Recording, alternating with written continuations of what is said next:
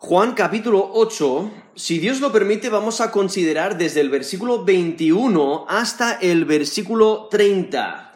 Juan 8, desde el versículo 21 hasta el versículo 30. ¿Cómo respondes a Jesús? ¿Cómo respondes a Jesús? Porque este texto nos dice que si, si no crees en Jesús, eh, si no crees que Jesús es el Cristo, no podrás ir con Él. Si no crees que Jesús es Dios, morirás en tus pecados. Si no entiendes quién es Jesús, no puedes conocer al Padre. Y si no entiendes el plan de redención, no creerás. O sea, ¿cómo respondes a Jesús? Ahora aquí que quiero leer el texto Juan 8 del versículo 21 hasta el versículo 30. Dice, otra vez les dijo Jesús, yo me voy y me buscaréis, pero en vuestro pecado moriréis. A donde yo voy, vosotros no podéis venir. Decían entonces los judíos, ¿acaso se matará a sí mismo que dice, a donde yo voy, vosotros no podéis venir? Y él, y les dijo, vosotros sois de abajo, yo soy de arriba. Vosotros sois de este mundo, yo no soy de este mundo.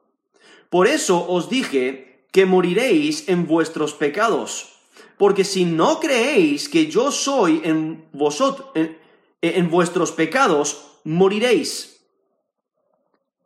Entonces le dijeron, ¿tú quién eres?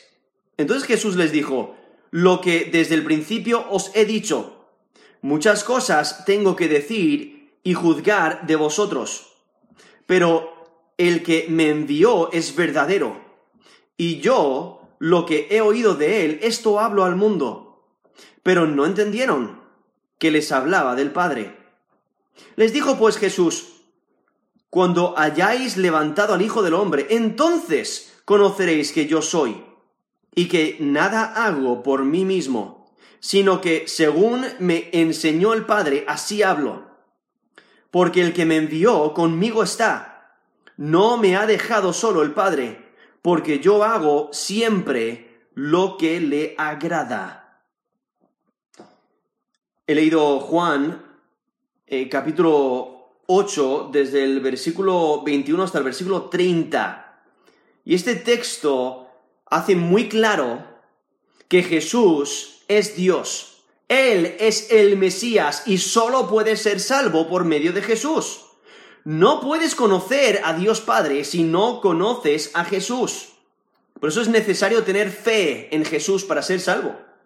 El que continúa en su pecado morirá eternamente. El que no cree en Jesús no disfrutará de la vida eterna. El que no cree al Evangelio sigue perteneciendo al reino de las tinieblas. El que no cree que Jesús es Dios no puede ser salvo. Ahora, varios temas eh, han estado surgiendo aquí en el capítulo 8 porque los judíos no entienden el origen de Jesús, de dónde ha venido. Ellos tampoco saben a dónde va. Él continúa diciendo que él viene del Padre y que va al Padre, pero ellos no lo entienden. tampoco entienden quién es Jesús, no entienden su identidad y tampoco entienden quién es el Padre. ¿Quién es el Padre de Jesús? O sea, ah, y, y Jesús identifica como Dios Padre, o sea, Él es divino. Entonces eso identifica a Jesús como Dios. Y por ello Jesús aquí lo, pone muy claro de que Él no es de este mundo. Ahora, aquí en, el, en los primeros dos versículos de nuestro texto, el versículo 21 hasta el versículo 22, nos presenta que si no crees que Jesús es el Cristo, no podrás ir con Él. Aquí en versículo 21 dice, otra vez les dijo Jesús, yo me voy y me buscaréis, pero en vuestro pecado moriréis. A donde yo voy, vosotros no podéis venir. Ahora Jesús está identificando que Él se va y de la manera que, que lo está diciendo, Él está apuntando a su muerte. Él se va por medio de la muerte al Padre. Él va a morir por, por, los pecados de la humanidad. Para eso ha venido. Y entonces Él, aquí presenta que Él se va y, y les está preparando para su, su vida. Se va, pero se va a ir por medio de la muerte y va a resucitar luego va a ascender. Y se va a ir al Padre una vez más para eh, eh, estar con Él, con esa gloria con la que tuvo de antemano de antes. Porque como ya nos eh, dijo el capítulo 1 de Juan, el verbo de Dios se ha encarnado, quien es Jesucristo, y Él es Dios. Y en Él es hay quien hay que creer para ser salvos. Él ha venido para salvar y para dar su vida en rescate eh, por los pecadores. Entonces Jesús aquí contrasta su muerte con la de, los, con la de sus adversarios porque él se va, él, él sí, él se va a ir, va a morir, pero luego menciona que ellos van a morir en su pecado, y la razón por la que va a morir en su pecado es porque no quieren creer que es el Mesías. ellos no quieren creer que Jesús es Dios, que Él es el Salvador. Y por ello van a morir en su pecado, y por ello no van a ir donde va Él, porque donde Él va no hay más muerte, sino que donde Él va hay vida y vida eterna. Y porque no creen, porque estos adversarios no creen en Jesús como Señor y Salvador, no van a ir a estar con Dios Padre, por ello no van a estar donde está Jesús. Y por ello Jesús dice, yo me voy y me buscaréis, pero en vuestro pecado moriréis, y a donde yo voy vosotros no podéis venir. Ahora, anteriormente en el capítulo 7 nos ha dicho que los judíos durante la fiesta le han estado buscando, pero eh, le han estado buscando eh, con malas intenciones. Eso es en Juan 7, versículo 11. Pero Jesús les dice que si que cuando él se vaya, si le buscan, no le van a encontrar, porque ellos no pueden ir donde él va. ¿Por qué no pueden ir donde él va? Porque él asciende al Padre. Y la única manera para ascender al Padre, la única manera para ir con él es si creen en él como Señor y Salvador. Si no creen, van a perecer en sus pecados porque ellos son culpables por romper la ley de Dios al ser pecadores.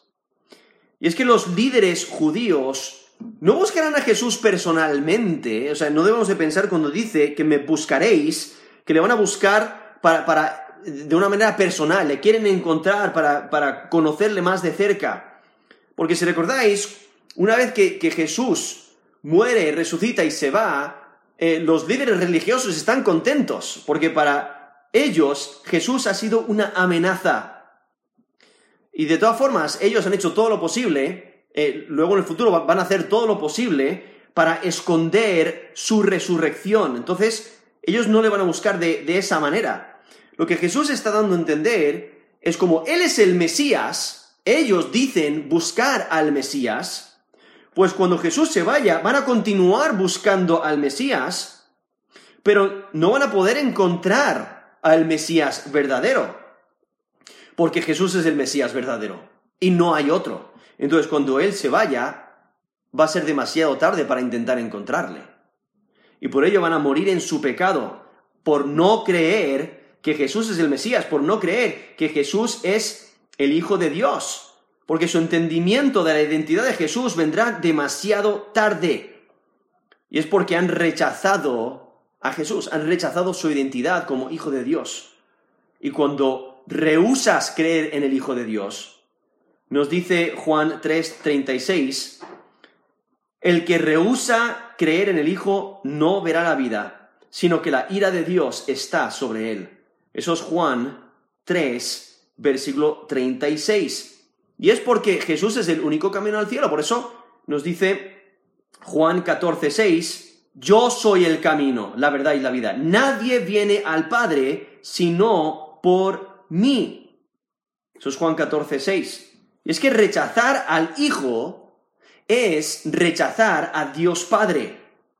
Nos lo dice Juan 5:23, el que no honra al Hijo, no honra al Padre que le envió. Entonces realmente no puedes tener una, relación con Dios si, si no conoces a Jesucristo.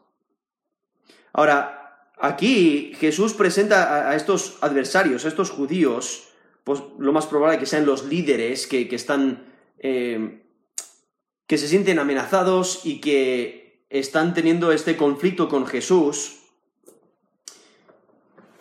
Eh, eh, Jesús les dice que no le, no le pueden seguir a donde Él va. Ahora, luego, en capítulo 13, Jesús les dice a los discípulos que no le pueden seguir a donde Él va, aún. O sea, en Juan 13, versículo 36 dice, a donde yo voy, no me podéis seguir ahora, mas me seguiréis después. Eso es Juan 13, 36. ¿Por qué esa diferencia? porque los discípulos sí han creído en Jesús como Señor y Salvador, y por ello sí van a ir en un futuro donde está Él. ¿no? Pero aquí estos adversarios no. Ahora, en versículo 22 vemos que los judíos están confusos, porque en versículo 22 decían entonces los judíos, ¿acaso se matará a sí mismo? Que dice, a donde yo voy, vosotros no podéis venir. Y ellos están confusos. Realmente no entienden de lo que está hablando Jesús y piensan que quizás está contemplando el suicidio. Ahora, anteriormente, en Juan 7, 33 al 36, cuando Jesús les dice que se va a ir y, que, no, no, le van a encontrar, que no le van a hallar, aun cuando le busquen, ellos piensan que quizás se va a ir a ministrar a los gentiles. Eso es en Juan 7 del 33 al 36, nos describe esa, esa eh, escena. Pero en este caso, ellos piensan que quizás se va a suicidar, pero están equivocados. Están equivocados de que él mismo se va a quitar la, la vida. Ahora, lo que, en lo que sí tienen razón es que él está hablando de su muerte. Pero lo que ellos no entienden es que Jesús va a entregar su vida voluntariamente aunque hombres malvados van a ser el que le van a matar, pero Jesús es el que entrega su vida voluntariamente porque esa es la razón por la que Él ha venido. Nos dice Juan 10, versículo 18, nadie me la quita, sino que yo de mí mismo la pongo. Tengo poder para ponerla y tengo poder para volverla a tomar. Este mandamiento recibí de mi Padre. Eso es Juan 10, versículo 18 donde Jesús nos, describe que Él es el que da su vida, nadie se la quita y Él muere cumpliendo la voluntad de Dios Padre. Porque en Juan 3, versículo 17, nos dice, porque no envió Dios a su Hijo al mundo para condenar al mundo, sino para que el mundo sea salvo por Él. Esa es la razón por la que da su vida. Esa es la razón por la que Dios se encarna, no para condenar al mundo, sino para que el mundo sea salvo por él. Eso es Juan 3, 17. Y entonces, eh, vemos como si no crees en Jesús, si no crees que Jesús es el Cristo, no podrás ir con él. Y continúa aquí el texto, en versículo, del versículo 23 al 24, donde vemos que si no crees que Jesús es Dios, morirás en tus pecados. Aquí en versículo 23, y les dijo, vosotros sois de abajo, yo soy de arriba. Vosotros sois de este mundo, yo no soy de este mundo. Por eso os dije que moriréis en vuestros pecados. Porque si no creéis que yo soy, en vuestros pecados moriréis. Y entonces aquí en versículo 23 vemos como Jesús les habla una vez más y él les dice que ellos son de un lugar opuesto del que viene él, porque él viene de arriba, ellos vienen de abajo. Ahora, él se está identificando como Dios, él está diciendo, él, él su, su origen es celestial, el origen de ellos es de este mundo. Y está contrastando el reino de Dios en contraste con el reino rebelde de la maldad, el reino de las tinieblas. Ahora, Jesús no pertenece a este mundo, Él viene de arriba, pero los judíos, estos adversarios, son de este mundo perdido, está perdido en su rebeldía contra su Creador. Y esta es la, esa es la razón por la cual sus adversarios no conocen a Jesús y no quieren aceptarle como el Mesías y, no entienden sus enseñanzas porque Él es la luz. Él eh, pertenece al reino de, la luz, pero los, los, del mundo pertenecen al reino de las tinieblas, hasta que no les resplandezca la luz del Evangelio. Ahora, en Juan 1, del 9 al 10, nos dice que esta luz, dice, aquella luz verdadera que alumbra a todo hombre, venía a este mundo. En el mundo estaba y el mundo por él fue hecho, pero el mundo no le conoció. Eso es Juan 1 del 9 al 10. Y entonces los que están en el mundo están bajo el maligno, nos dice primera de Juan 5, 19. O sea, están siendo influenciados por el maligno, están bajo su poder, bajo su autoridad, están cegados, incluso de la manera que lo describe el apóstol Pablo, en 2 Corintios 4, del 3 al 4, nos dice, esto es 2 Corintios 4, versículo 3, pero si nuestro evangelio está aún encubierto entre los que se pierde, está encubierto, en los cuales el Dios de este siglo cegó el entendimiento de los incrédulos, para que no les resplandezca la luz del evangelio, de la gloria de Cristo, el cual es la imagen de Dios. Entonces vemos, vemos esta oposición del reino de Satanás. Vemos a Satanás mismo haciendo todo lo posible para que las personas no vean la luz, no pongan su fe en el Mesías, en el Salvador del mundo. Y por ello aquí Jesús identifica que Él no es de este mundo. Y, sus adversarios eh, sí son de este mundo. Y por ello van a morir en sus pecados, porque permanecen en sus pecados. Ellos aún no han puesto su fe y confianza en Él como Señor y Salvador, y por eso van a morir en sus pecados, porque continúan en sus pecados.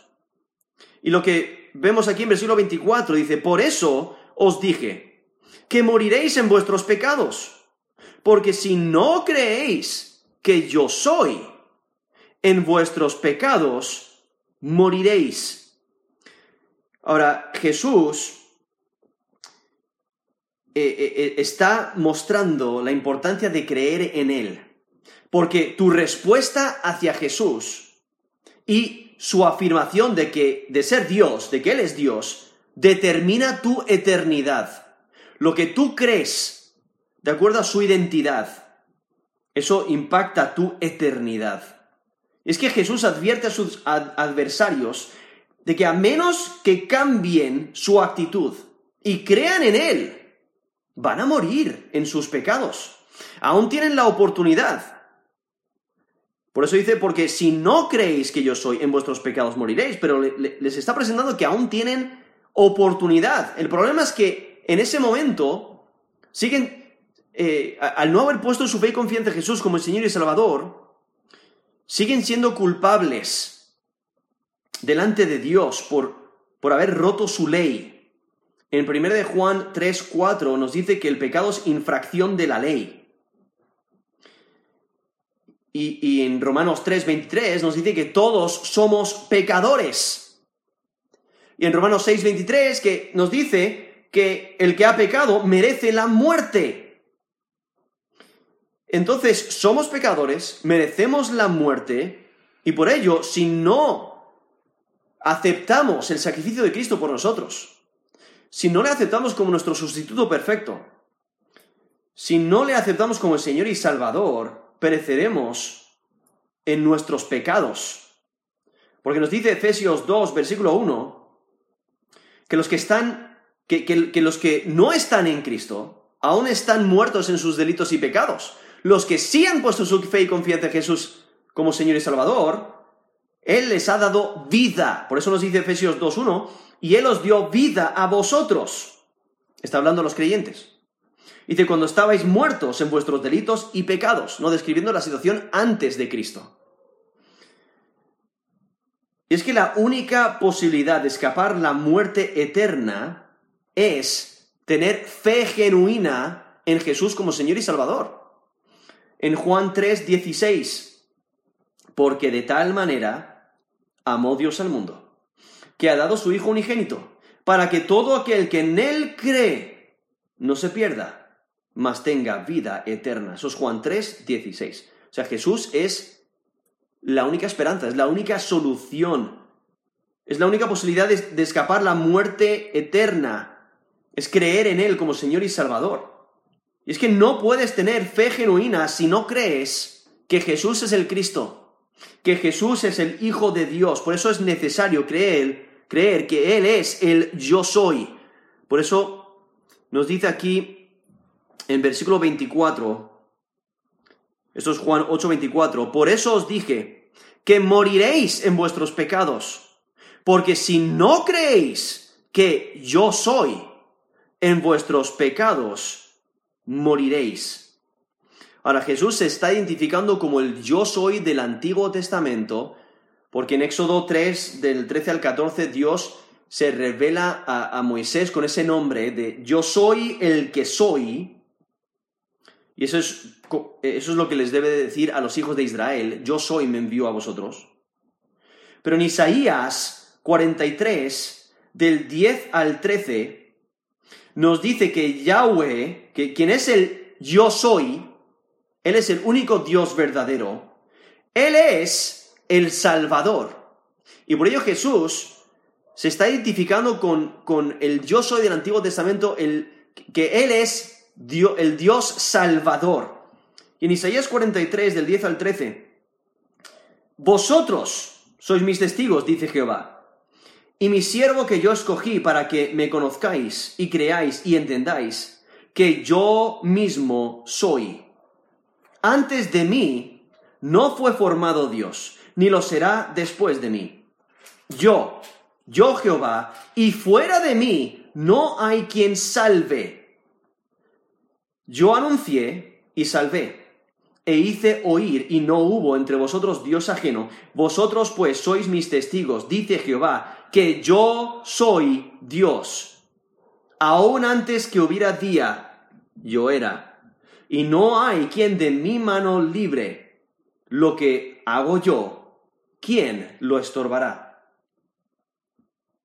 Eso es Isaías 43, del versículo 10 al versículo 13 donde Yahweh mismo dice, Él es el único Dios verdadero, Él es, él, dice, yo soy, yo soy Dios, y Él es el único Salvador, no hay nadie fuera de Él que salve. Entonces Jesús, aquí en Juan 8, se está identificando con el yo soy, viendo esa identidad divina y, y viendo que Él es Dios encarnado, como ya nos ha mencionado el capítulo 1 de, Juan.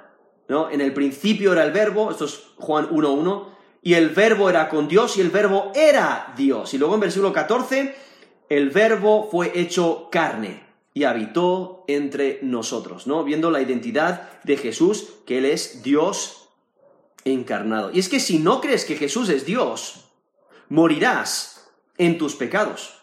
Pero también, si no entiendes quién es Jesús, no puedes conocer al Padre. Y eso lo vemos del versículo 25 hasta el versículo 27. Si no entiendes quién es Jesús, no puedes conocer al Padre. Y entonces los judíos, vemos aquí en versículo 25, que ellos entienden que Jesús eh, eh, está, está, usando palabras que le identifican con, con Dios. O sea, y y poco a poco va avanzando esta identificación hasta que por fin al final del capítulo eh, levantan piedras para apedrearle. Pero aquí en versículo 25 ellos le preguntan, ¿tú quién eres? Y entonces Jesús les dijo, lo que desde el principio os he dicho. Ahora, posiblemente los judíos no entienden nada de lo que les está diciendo, pero posiblemente también le están desafiando, están desafiando esa declaración de que él se identifica como el yo soy del Antiguo Testamento, como el yo soy el único que salva, porque él ha mencionado que si no creen en él, van a morir en sus pecados. O sea, él se describe como aquel que puede salvar. Y es que para poder entender la afirmación de Jesús es necesario la fe. Porque Jesús ya ha estado diciendo, ha estado afirmando que Él es Dios, que Él es el único Salvador, que Él es el que les va a salvar de sus pecados y les va a salvar de, de la muerte eterna, del castigo eterno, de que todo aquel que cree en Él tiene vida eterna. Entonces por ello Jesús dice lo que desde el principio os he dicho. O sea, Jesús es exactamente quien ha dicho ser desde el principio. El testimonio de Jesús no ha cambiado. Jesús es Dios encarnado. Él ha descendido de Dios Padre y cuando se vaya volverá a Dios Padre. Ha venido para cumplir la voluntad de Dios Padre. Ha venido para proveer salvación para la humanidad para toda la humanidad. Todo el que cree en Él tiene vida eterna. Y entonces en versículo 26 vemos que Jesús tiene mucho de qué hablar. Él está dispuesto a hablar. Pero, aunque tiene mucho que hablar, tiene también mucha palabra de juicio. Porque Jesús, al venir, también testifica de la maldad del mundo. Nos dice Juan 7, 7. Dice, más eh, está hablando de que, del mundo, que el mundo le aborrece, dice, a mí me aborrece porque yo testifico de él que sus obras son malas. Eso es Juan 7, 7. Entonces Jesús testifica, él juzga y eh, evaluando la maldad y diciendo, es, mal, es, es malo lo que están haciendo. Sus obras son malas. Pero Jesús, vemos su unión con Dios Padre y que él habla lo que, lo que el Padre le manda a hablar, él revela lo que el Padre le manda a revelar, él juzga de acuerdo al juicio de Dios Padre, y por eso aquí en versículo 26 dice, muchas cosas tengo que decir y juzgar de vosotros, pero el que me envió es verdadero. O sea, Dios Padre, que el, el que le ha enviado, él es veraz, Él es fiel, Él comunica la verdad y Él dice lo que es cierto, Él juzga de acuerdo a la verdad. Y entonces nos dice la última parte del versículo 26, y yo lo que he oído de Él, esto hablo al mundo. Sea, Jesús comunica las palabras de Dios Padre. Eh, en, su sumisión a Dios Padre, haciendo la voluntad de Dios Padre, cumpliendo la voluntad de Dios Padre, agradándole. Él comunica las palabras que Dios le ha dado que comunique. En Juan 3, 34, porque el que Dios envió, las palabras de Dios habla. Eso es Juan 3, 34. Y aún en primera, perdón, en Juan capítulo 1, versículo 18, Juan 1, 18, a Dios nadie le dio jamás el unigénito Hijo que está en el seno del Padre. Él le ha dado a conocer. Entonces, para poder conocer a Dios Padre, tienes que conocer al Hijo, porque Él le ha revelado, le ha dado a conocer y Él comunica su palabra, Él comunica su juicio. Y eso es lo que Jesús está diciendo aquí en versículo 26, que Él comunica las palabras del que le envió, que son palabras verdaderas. por eso dice, y yo lo que he oído de Él, esto hablo al mundo.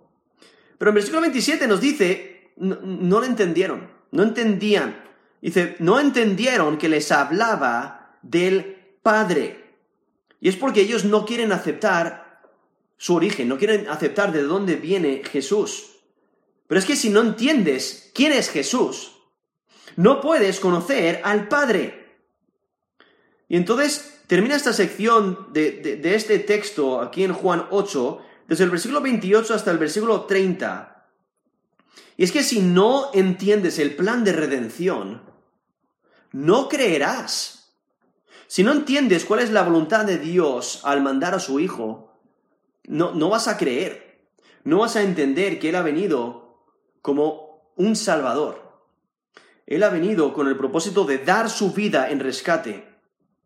Él ha venido para sufrir, para tomar nuestros pecados, tomar eh, nuestro pecado sobre sí mismo, sufrir en la cruz, sufrir nuestras heridas, lo que nosotros merecemos. Y es que los líderes religiosos no quieren reconocer el origen celestial de Jesús. Y por ello no entienden la identidad de Jesús.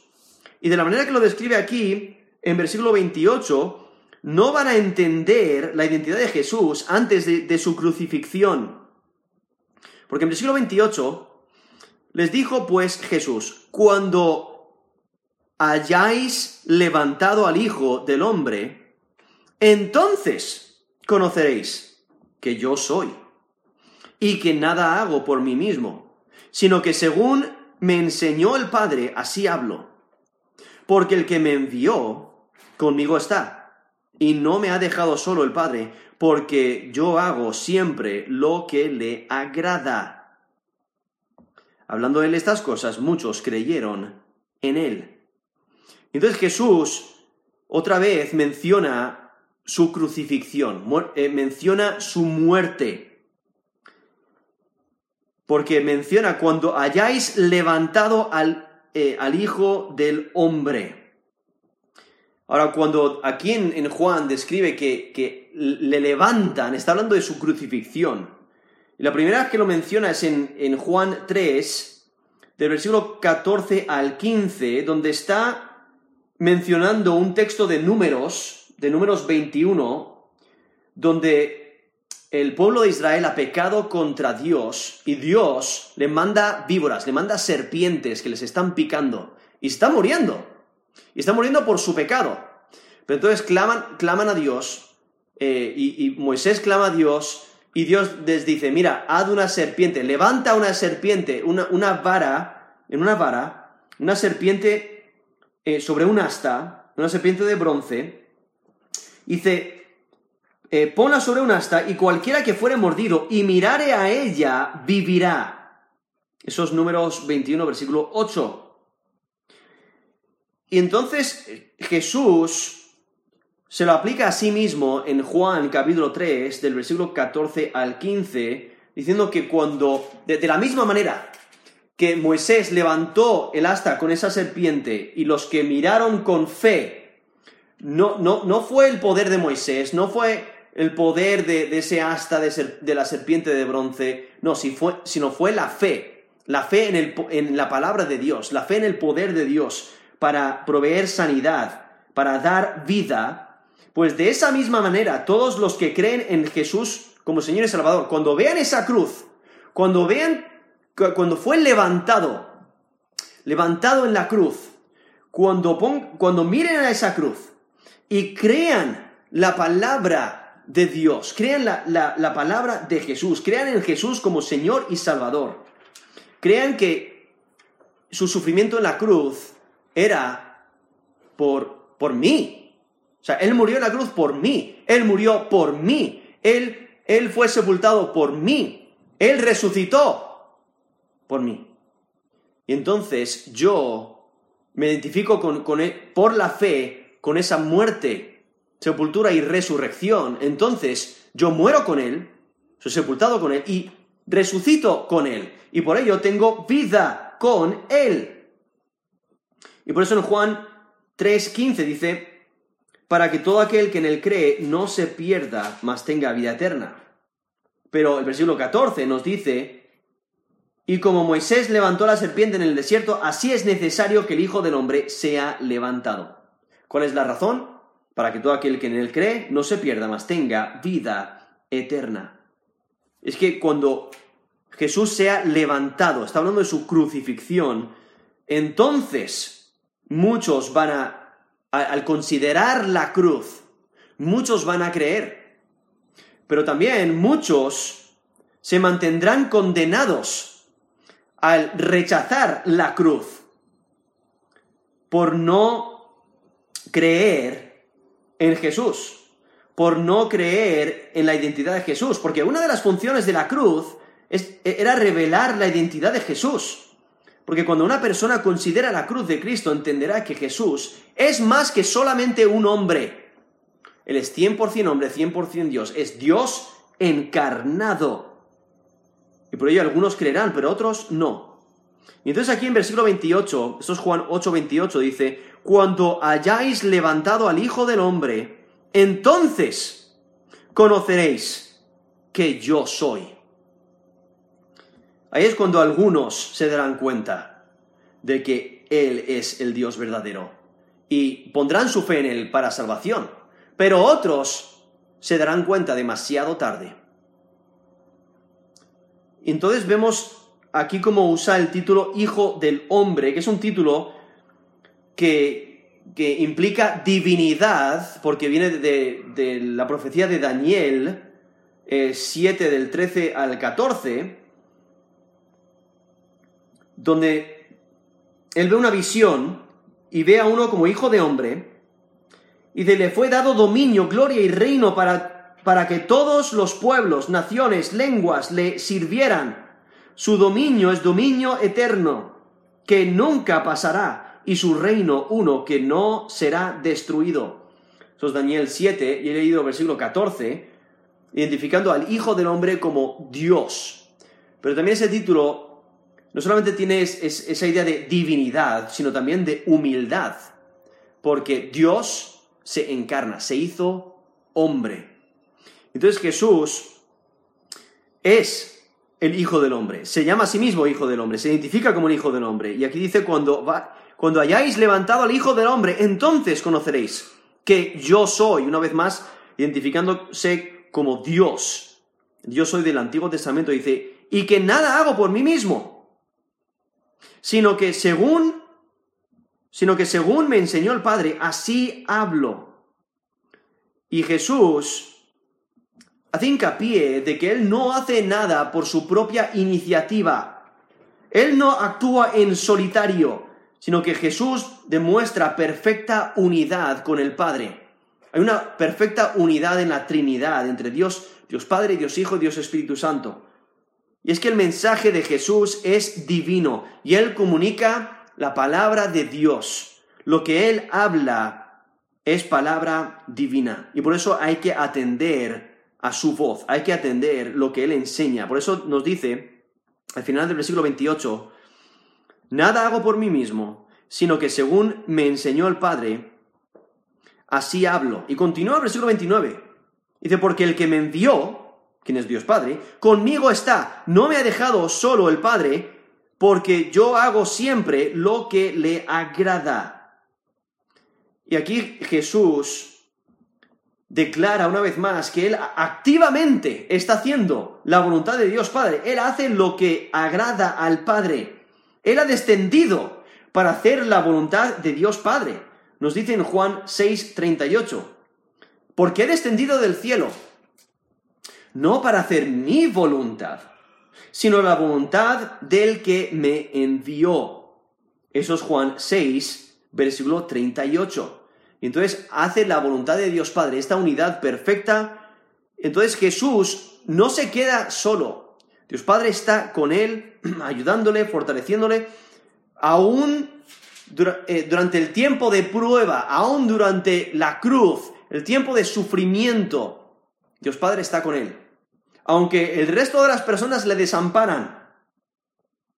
En Juan 16, versículo 32.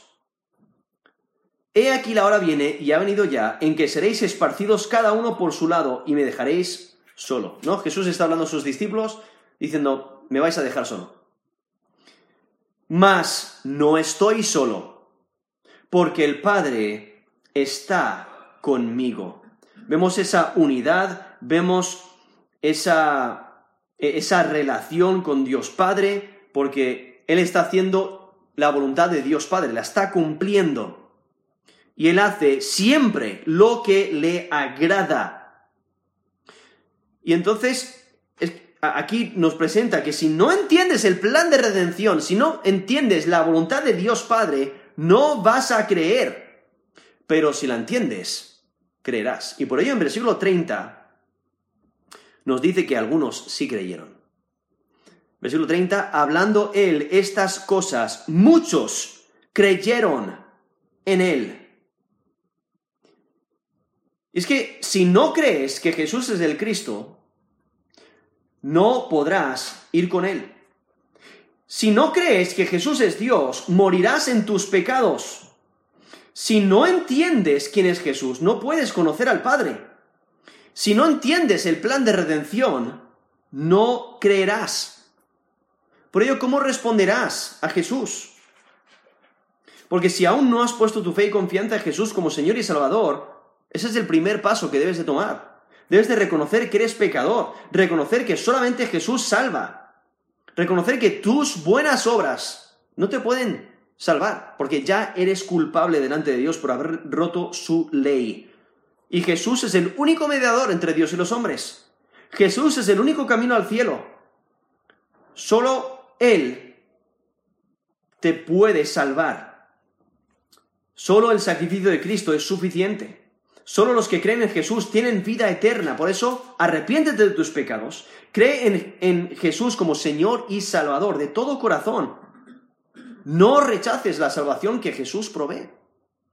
Pero si ya has puesto tu fe y confianza en Jesús como Señor y Salvador, viendo estas promesas de que Él nos lleva con Él, viendo el, la, la salvación que Él provee, viendo la esperanza que tenemos, una esperanza eterna, una vida eterna, debes de gozarte, debes de valorar tu salvación, creer la palabra de Dios, creer que Él es Dios, creer y, y no dudar de su identidad. Debes de valorar el gran sacrificio de Cristo por ti y vivir de acuerdo a ello. Darte cuenta de todo lo que Él ha hecho por ti y, tú servirle con fidelidad. También descansa en la soberanía de Dios. Descansa en la salvación que Jesús provee y vive para tu Salvador. Gózate en tu salvación eterna y comunica el Evangelio a, a otros para que ellos también puedan eh, ser salvos. Pero es que ¿cómo respondes ante Jesús? ¿Cómo respondes a Jesús? ¿Cómo respondes ante su identidad? Porque si, si no crees que es Dios, vas a morir en tus pecados. ¿no? Si no crees que Jesús es el Mesías, no, no, vas a ser salvo, no vas a ir con Él. Si no entiendes su identidad ni, ni de dónde viene, no puedes conocer a Dios. Por mucho que, que intentes eh, aparentar que conoces a Dios, si no conoces a Jesús, no conoces a Dios Padre. Es que si no entiendes el plan de redención, no puedes creer. Por eso debes de creer en Jesús como Señor y Salvador y cuando creas debes de vivir para Él. Vamos a terminar en oración.